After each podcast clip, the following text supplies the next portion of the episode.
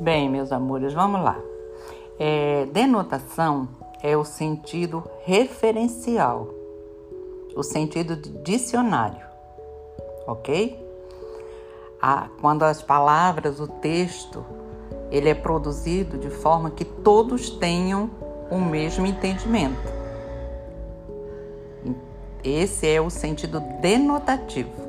O sentido conotativo ou sentido figurado é a linguagem subjetiva, muito presente, muito presente nas poesias, nas canções, tá?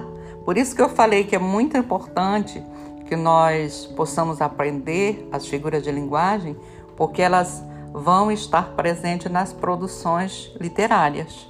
Então, quando eu domino as figuras de linguagem, eu também vou é, ter condição de reconhecê-las numa produção, por exemplo, no Barroco, de Gregório, e, e todos, né?